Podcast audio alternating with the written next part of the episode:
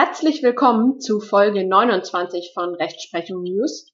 Heute werden zwei Urteile zum Verbraucherwiderrufsrecht besprochen und beide Urteile sind sowohl examens- als auch praxisrelevant und klären entscheidende Fragen. In dem ersten Urteil wurde zu Lasten des Verbrauchers entschieden. Dort ging es um eine Bürgschaft und im zweiten Urteil wurde zugunsten des Verbrauchers entschieden. Dort ging es um einen Anwaltsvertrag. Das erste Urteil stammt vom 22. September 2020. Es trägt das Aktenzeichen römisch 11 ZR 219 aus 19. Und dort hat der BGH entschieden, dass einem Bürgen kein Verbraucherwiderrufsrecht zusteht. In dem zugrunde liegenden Fall nahm eine Bank einen Geschäftsführer auf Zahlung aus einer selbstschuldnerischen Höchstbetragsbürgschaft in Anspruch. Der Beklagte war bei der K GmbH als geschäftsführender Alleingesellschafter tätig. 2015 hatte die Bank dem Unternehmen, also der GmbH, einen Kontokorrentkredit über 300.000 Euro eingeräumt. Noch am selben Tag übernahm der Geschäftsführer eine Bürgschaft bis zu einem Höchstbetrag von 170.000 Euro. In Anwesenheit eines Bankmitarbeiters unterzeichnete er den Vertrag in den Geschäftsräumen der GmbH. Kurze Zeit später wurde ein Insolvenzverfahren über das Vermögen der GmbH, also der Hauptschuldnerin, eröffnet. 2016 kündigte die Bank den Kredit fristlos und stellte ein Saldo in Höhe von rund 296.000 Euro zur Rückzahlung fällig. Dann forderte sie den Geschäftsführer zur Zahlung aus der Bürgschaft auf. Etwas später bestätigten seine Anwälte auch die grundsätzliche Haftung des Geschäftsführers aus der Bürgschaft, sie erklärten aber zugleich den Widerruf seiner Geschäftsführerbürgschaft. Das Landgericht Hamburg gab der Klage auf Zahlung von 170.000 Euro statt. Der Berufung des Beklagten dagegen gab das Oberlandesgericht Hamburg statt. Die Revision der Bank dagegen wiederum war vor dem BGH erfolgreich der BGH verwies die Sache deshalb an das Oberlandesgericht Hamburg zurück. Der klagenden Bank steht nämlich nach Ansicht des BGHs der Anspruch aus der Bürgschaft zu. Anspruchsgrundlage sind die Paragraphen 765, 767 BGB in Verbindung mit Paragraph 488 BGB, denn es wird die Zahlung aus einer Bürgschaft für ein Darlehen verlangt. Der Bürgschaftsvertrag wurde wirksam geschlossen. Die Schriftform wurde gewahrt, und indem der Mitarbeiter die Bürgschaft entgegengenommen hat, hat er den Bürgschaftsvertrag konkludent für die Bank angenommen.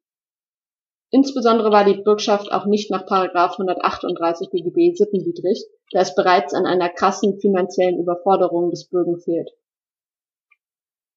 Die accessorisch gesicherte Hauptschuld ist der Darlehensrückzahlungsanspruch aus dem Kontokorrentvertrag nach 488 Absatz 1 Satz 2 BGB. Das Darlehen wurde valutiert und der Rückzahlungsanspruch war hier auch fällig. Der Anspruch auf Zahlung aus der Bürgschaft könnte aber erloschen sein. Dies könnte nach 355 BGB der Fall sein. Voraussetzung hierfür ist ein wirksamer Widerruf der Bürgschaft. Es wurde eine Widerrufserklärung abgegeben, und zwar durch die Anwälte des Bürgen, die nach 164 BGB den Beklagten vertreten haben. Der Beklagte müsste aber auch ein Widerrufsrecht gehabt haben. Zunächst könnte man kurz an ein Widerrufsrecht aus Paragraph 495 BGB analog denken. Der BGH spricht das nicht an. In einer Klausur sollte man hierauf aber kurz eingehen. Denn im Rahmen des Schuldbeitritts wird ein solches Widerrufsrecht analog bejaht. Derjenige, der einer Schuld beitritt, ist schließlich genauso schutzwürdig wie ein Verbraucherdarlehensnehmer. Im Rahmen einer Bürgschaft lehnt die herrschende Meinung aber ein Widerrufsrecht analog § 495 BGB ab, denn es fehlt an einer planwidrigen Lücke.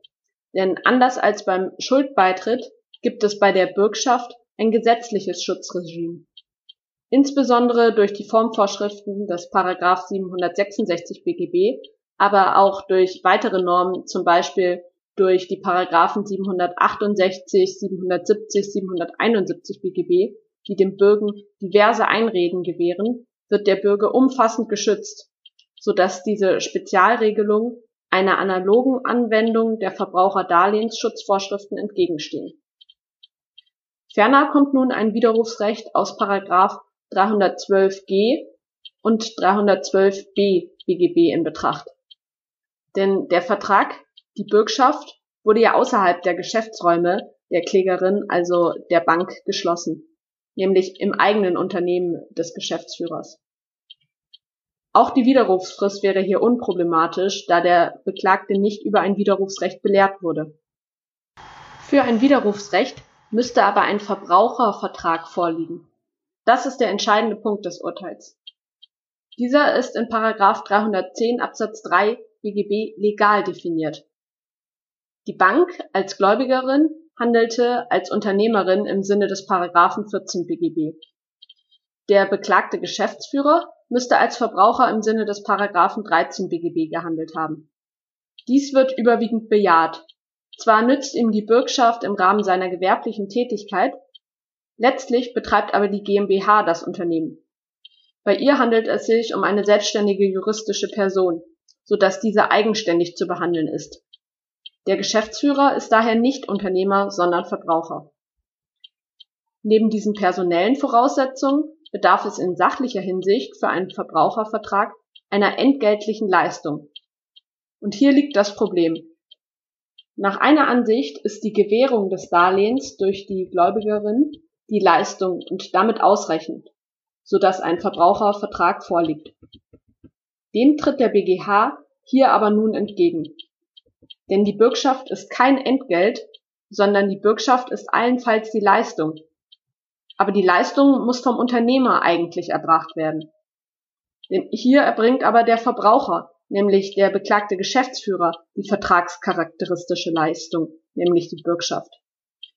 Nach Ansicht des BGHs ist der Wortlaut hier eindeutig.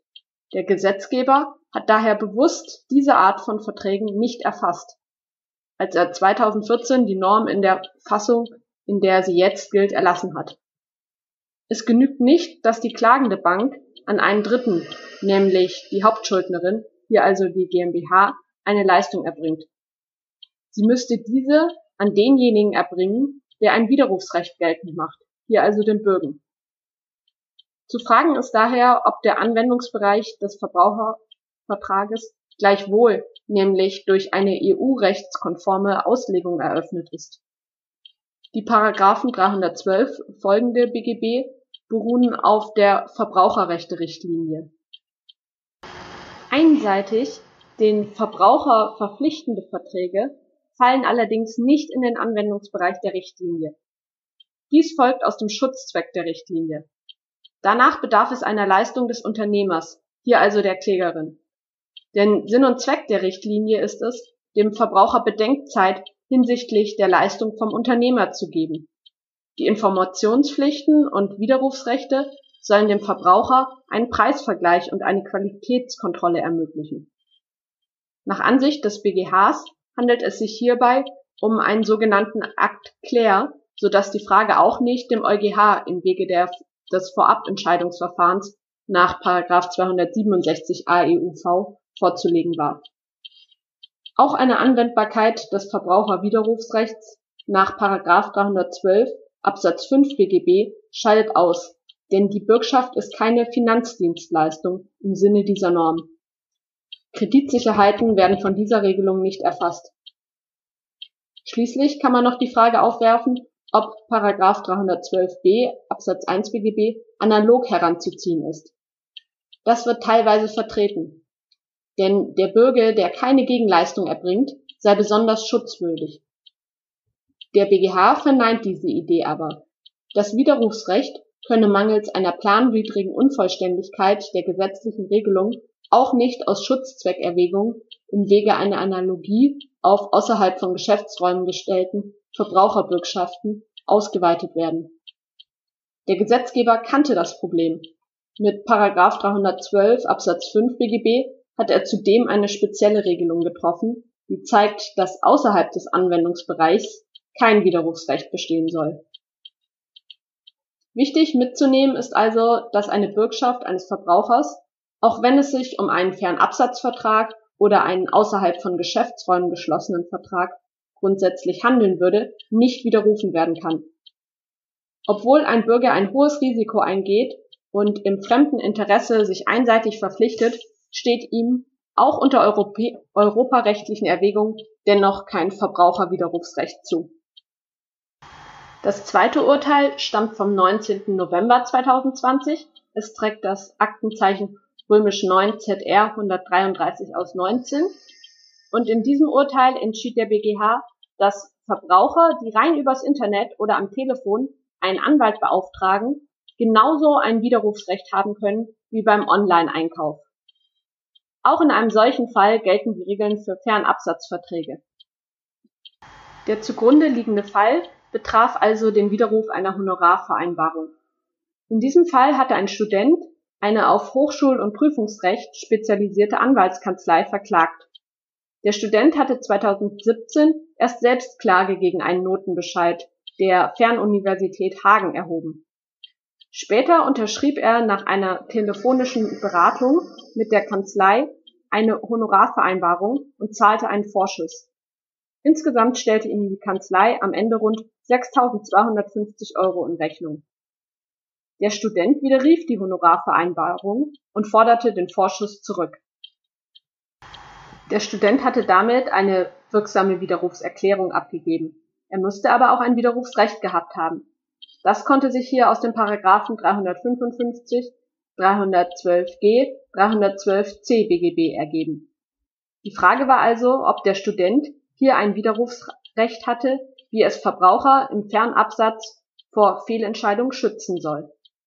Der BGH bejaht das, denn die Parteien hätten bis zum Abschluss der Vereinbarung nur telefonisch und per E-Mail Kontakt gehabt.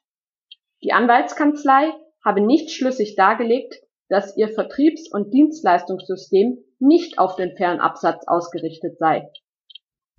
Wenn wie hier der Vertrag ausschließlich unter Zuhilfenahme von Fernkommunikationsmitteln geschlossen wurde, trägt der Unternehmer die Beweislast dafür, dass der Vertrag nicht im Rahmen eines auf den Fernabsatz ausgerichteten Systems erfolgt.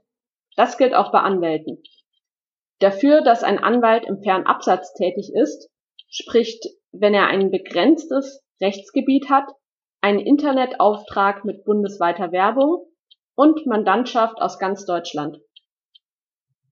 Deshalb sprach hier auch einiges dafür. So bekommt die Kanzlei im Monat bis zu 200 Neuanfragen für Mandate aus ganz Deutschland, obwohl sie nur einen Hauptsitz und drei weitere Kontaktstellen hat. Als dritte Voraussetzung war dann noch die Widerrufsfrist zu prüfen. Diese beträgt normalerweise 14 Tage, da hier aber der Verbraucher, der Student, nicht über sein Widerrufsrecht belehrt wurde, begann die Frist nicht zu laufen, so dass er den Vertrag noch widerrufen konnte. Der Student kam deshalb auch Monate nach Vertragsschluss noch aus dem Vertrag wieder heraus. Nach dem BGH-Urteil muss er nichts bezahlen und bekommt den Vorschuss zurück. Ich bedanke mich für eure Aufmerksamkeit. Ich würde mich freuen, wenn ihr den Podcast weiterempfehlt und dann bis bald.